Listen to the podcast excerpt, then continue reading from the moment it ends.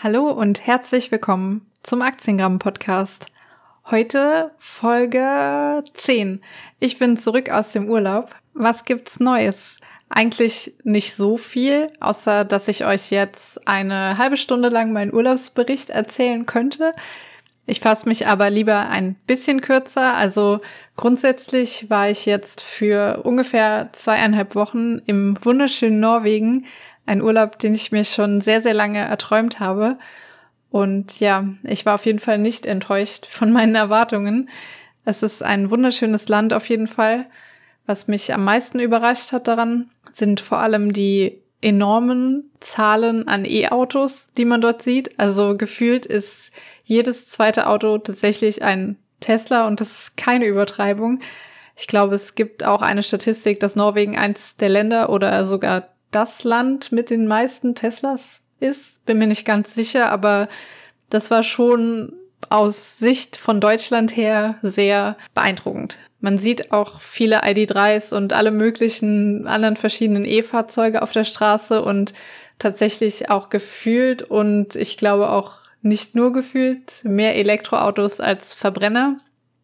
Das war das erste dann ist die Landschaft und die Natur einfach unfassbar schön. Also man kann es nicht wirklich in Worten beschreiben, wenn man das nicht selbst gesehen hat. Das klingt immer blöd, aber es ist tatsächlich so. Ich hatte auch selbst meine Kamera dabei und habe ungefähr 1000 Fotos geknipst. Also die muss ich alle mal sichten, bearbeiten und ihr kennt das wahrscheinlich. Man hat dann am Ende so 50 oder 100 Bilder, die richtig gut sind. Die werde ich dann aber auf jeden Fall auch auf meinem Instagram-Fotokanal ähm, hochladen und mit euch eventuell auch teilen. Ein paar Leute haben mir auch während meiner Reise, also ich habe euch bei Instagram in der Story so ein bisschen mitgenommen, immer mal gefragt, ob ich einen Reisebericht schreiben kann, also als Blogartikel mit den Stationen und welche Unterkünfte, was ich angeschaut habe und so weiter. Und die spannende Frage auch, was das Ganze am Ende gekostet hat. Stand heute kann ich auf jeden Fall sagen, alleine Lebensmittel und Unterkünfte und Benzinkosten, also Benzinkosten, weil wir hatten ein Mietauto und das war aber glücklicherweise ein Toyota Hybrid, der einen Elektromotor hat, wenn ich das richtig verstanden habe, oder einen Akku der sich dann bei der Fahrt selbst auflädt und somit den Spritverbrauch ordentlich senken kann. Hatte dann, glaube ich, ungefähr 3,5 bis 3,9 Liter Verbrauch auf 100 Kilometer, was gut war, denn das Tanken dort ist auch nicht sonderlich günstig. Was die Kosten angeht, genau, da werde ich einen ausführlichen Blogbeitrag verfassen und dann eine kleine Auflösung machen, was wie viel gekostet hat für den Zeitraum ungefähr, was man sich da so vorstellen kann, wenn man das ähnlich macht, also auch von der Route her und vom Verhalten her, was das Einkaufen und so angeht.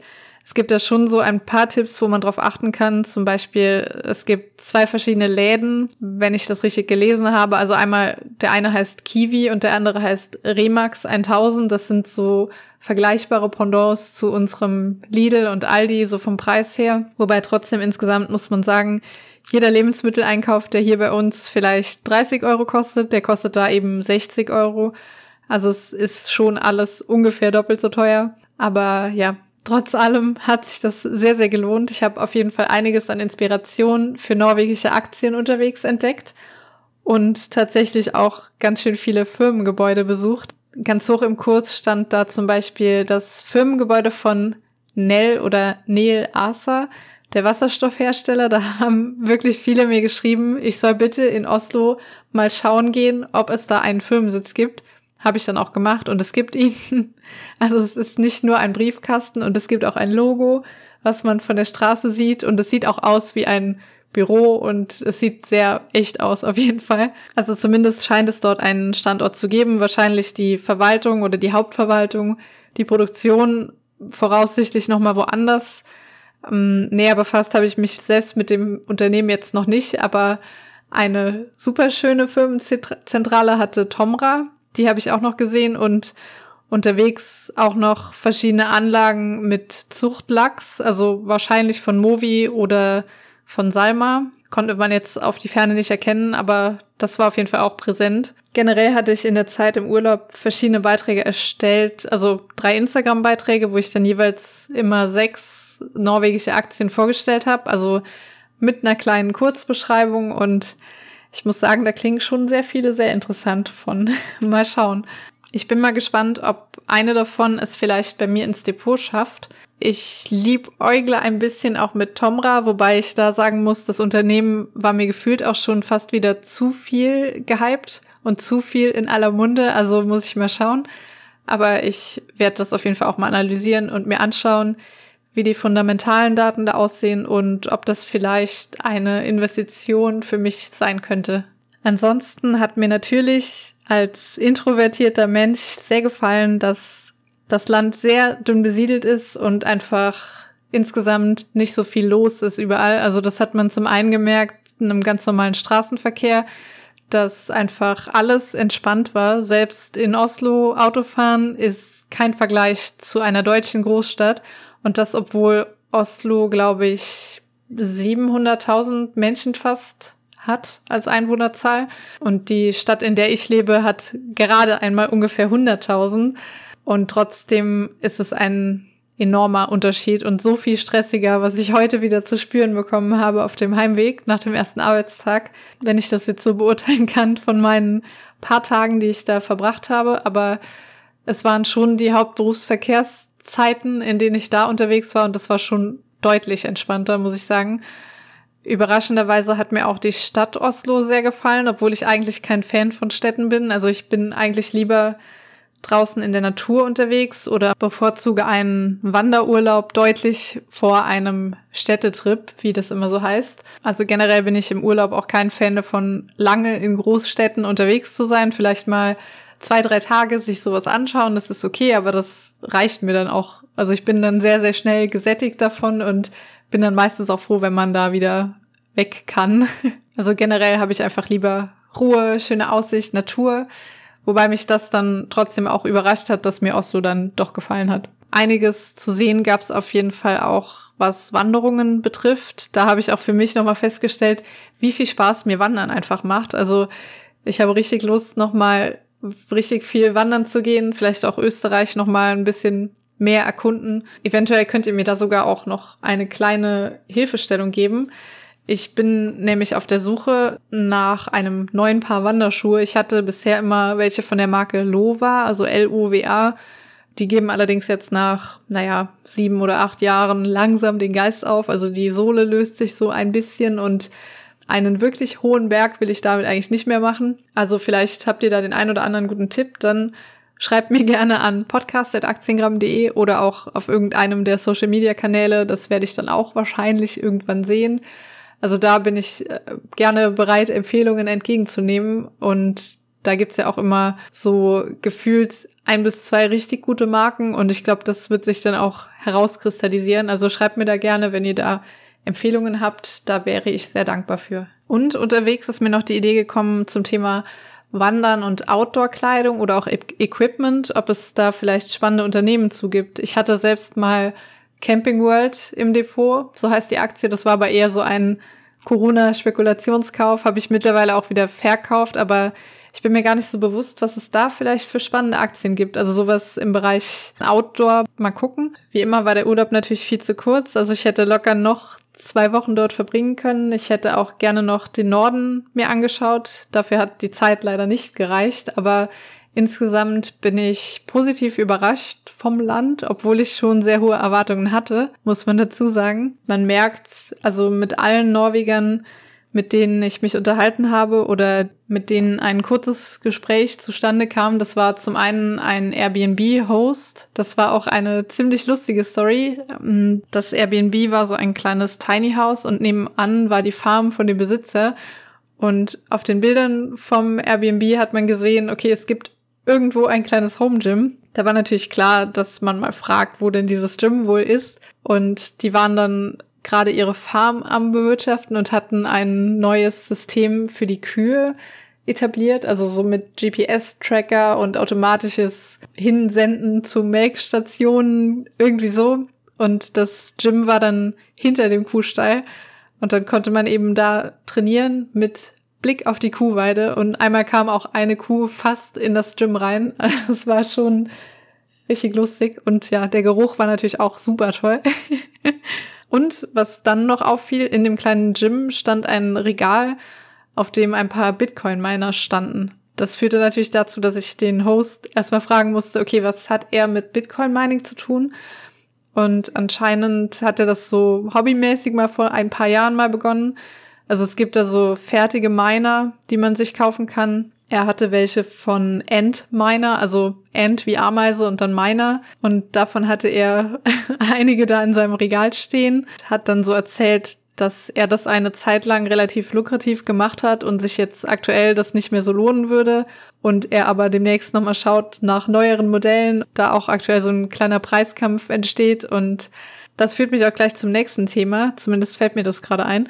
Ein Abonnent von mir hat mir geschrieben, dass er, ja, was heißt, er ist eigentlich auch Vollzeit angestellt und macht nebenbei noch Reselling, woraufhin ich mir die Frage gestellt habe, ob euch vielleicht jemanden, der Reselling macht, also auch im größeren Stil, so dass es lukrativ, gewerblich ist, ob so eine Person vielleicht interessant wäre für den Podcast, weil ich persönlich muss sagen, ich finde das sehr, sehr spannend, was er da alles so erzählt hat auch. Also zum einen auch super lustige Stories, wo dann irgendwelche komplett verrückten Nachrichten an ihn kommen. Also wenn es zum Beispiel über eBay Kleinanzeigen läuft, so richtig verrückte Sachen oder auch extreme, ja, ich sag mal, unter der Gürtellinie Themen. Also wenn er nicht sofort mit der PlayStation 5 rausrückt, dann passiert was so nach dem Motto. Aber generell finde ich es interessant, wie das überhaupt funktioniert mit der Gewerbeanmeldung, wie man das steuerlich richtig macht und so dieses ganze Thema. Ich könnte mir vorstellen, dass das für mich persönlich auch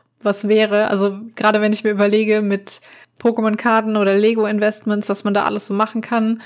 Ich habe zum Beispiel früher ultimativ viel Geld in Videospiele investiert, in Anführungszeichen. Das war halt keine Investition. Ich wollte einfach nur immer diese Limited Editions haben, habe die natürlich ausgepackt, die Spiele dann benutzt, also eingelegt in die Xbox, PlayStation, die Figuren aufgebaut, Ganz schlimm war bei mir Assassin's Creed. Da habe ich mir die teuersten Limited Editions immer geleistet. Okay, nicht immer, aber ich habe dafür gespart und mir die dann oft gekauft. Und da waren dann meistens auch noch so Artbooks drin und Figuren zum Aufbauen, irgendwelche exklusiven Inhalte. Und ja, gefühlt hat das immer seinen Wert verloren, wenn man es ausgepackt hat. Also besser wäre gewesen, ich hätte mir zwei davon gekauft und eins OVP irgendwo gelagert, dann wäre das vielleicht ganz wertvoll geworden.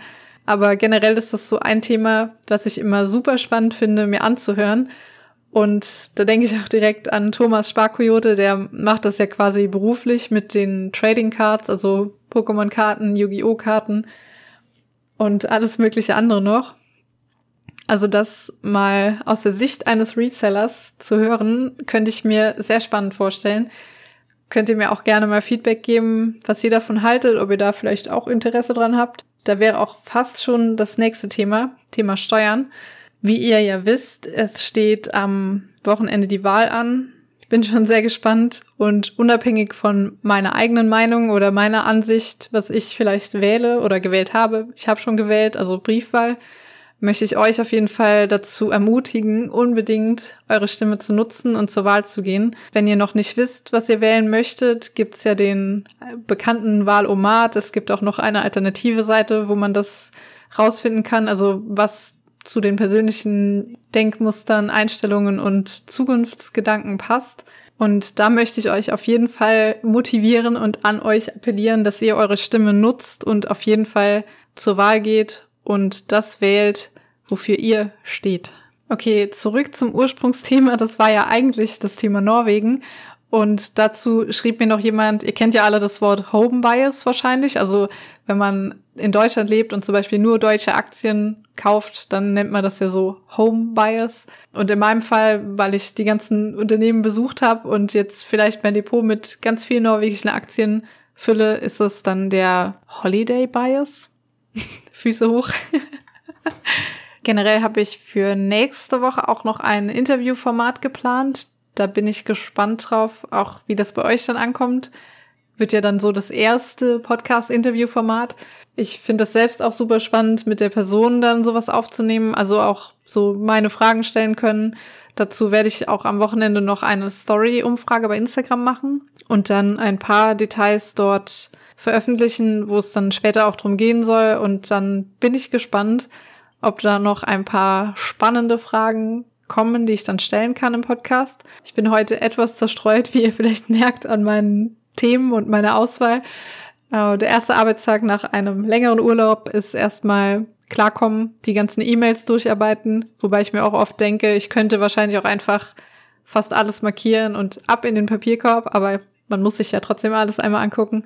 Aber dementsprechend lang war mein Tag heute und dementsprechend geschafft bin ich auch. Nichtsdestotrotz habe ich heute auch noch einen Artikel verfasst zum Thema Lufthansa und Bezugsrechte, weil dazu auch extrem viele Fragen kommen. Ich hatte Anfang des Jahres mal einen Blogbeitrag zum Thema TUI-Bezugsrechte verfasst, also weil da auch super viele Fragen kamen und ich die Aktie auch selbst hatte und habe dann einen ziemlich ausführlichen Blogartikel verfasst mit Erklärungen, was ist das, was passiert da, wie berechnet man den theoretischen Wert eines Bezugsrechts und so weiter. Und das habe ich jetzt nochmal für die Lufthansa-Thematik verfasst und auch vorhin online gestellt, mit dem Hintergrund, dass ich den Leuten, die mich das dann fragen, den Artikel einfach schicken kann und dann hoffentlich für alle das so erklärt ist, dass man das versteht und ja, eventuell unklare Sachen noch als Kommentar diskutieren kann. Das war soweit von mir. Ich habe heute Abend auch noch einiges vor. Ich muss noch die ganzen Uni-Themen noch einmal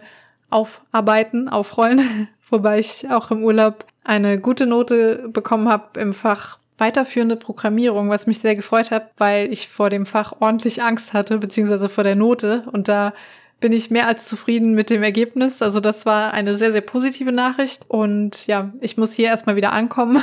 Ich hatte mir im Urlaub auch noch verschiedene Notizen gemacht zu generellen Podcast-Themen. Eins davon wird auf jeden Fall noch sein, das Umfeld. Also da kamen mir so ein paar Geschichten aus meiner Vergangenheit in den Sinn. Bin mir da noch nicht ganz sicher, wie ich das formuliere, ohne dass ich jetzt, ja, dass es mega blöd sein könnte für die Person, um die es geht, die das vielleicht mal hören könnte. Aber da überlege ich mir noch, wie ich das neutral gestalten kann und trotzdem die Kernaussage hoffentlich gut vermitteln kann. Heute, der 23.09., war der erste Tag, an dem ich den ganzen Tag über eine Brille getragen habe als stolze Mr. Specs Aktionärin, wobei man dazu sagen muss, ich habe die Aktie tatsächlich nur gekauft, damit ich die Anleitung dafür auf aktiengramm.de schreiben kann, weil auch da habe ich extrem viele Fragen zu erhalten, wie man denn an einer Neuemission teilnehmen kann, wie man das macht, was man da ausfüllen muss, welche Möglichkeiten man dann hat.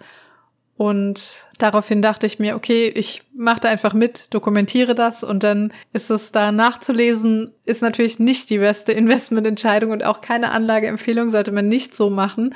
Ich habe es aber trotzdem so gemacht, um das eben einmal erklärt zu haben. Deswegen habe ich jetzt ein paar Aktien von Mr. Specs im Depot und mir dann entsprechend auch bei Mr. Specs meine erste Brille bestellt. Also damit war ich super zufrieden mit der Abwicklung, hat mir echt gut gefallen. Aber das Brilletragen an sich ist noch sehr gewöhnungsbedürftig für mich. Also die erfahrenen Brillenträger aus meinem Umfeld sagen mir, in einer Woche wird mir das gar nicht mehr auffallen und wahrscheinlich stört mich das auch nicht mehr. Aber da muss ich mich wirklich erstmal dran gewöhnen. Eine gute Nachricht zum Schluss habe ich noch. Ich habe, ich war ja immer auf der Suche nach einem Podcast-Intro und von Wall Street Wauzi, ihr kennt ihn hoffentlich, habe ich jetzt zwei verschiedene Intro-Vorschläge geschickt bekommen. Die werde ich hier gleich einfach am Ende mal einspielen und dann könnt ihr mir sagen, ob ihr die Aufnahme eins oder zwei besser findet. Auch einfach wieder irgendwo auf Social Media mich anschreiben und dann mache ich da eine kleine Auswertung, was besser bei euch angekommen ist.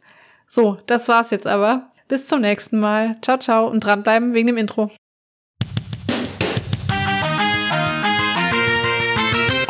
Hallo und herzlich willkommen zum Aktiengramm Podcast.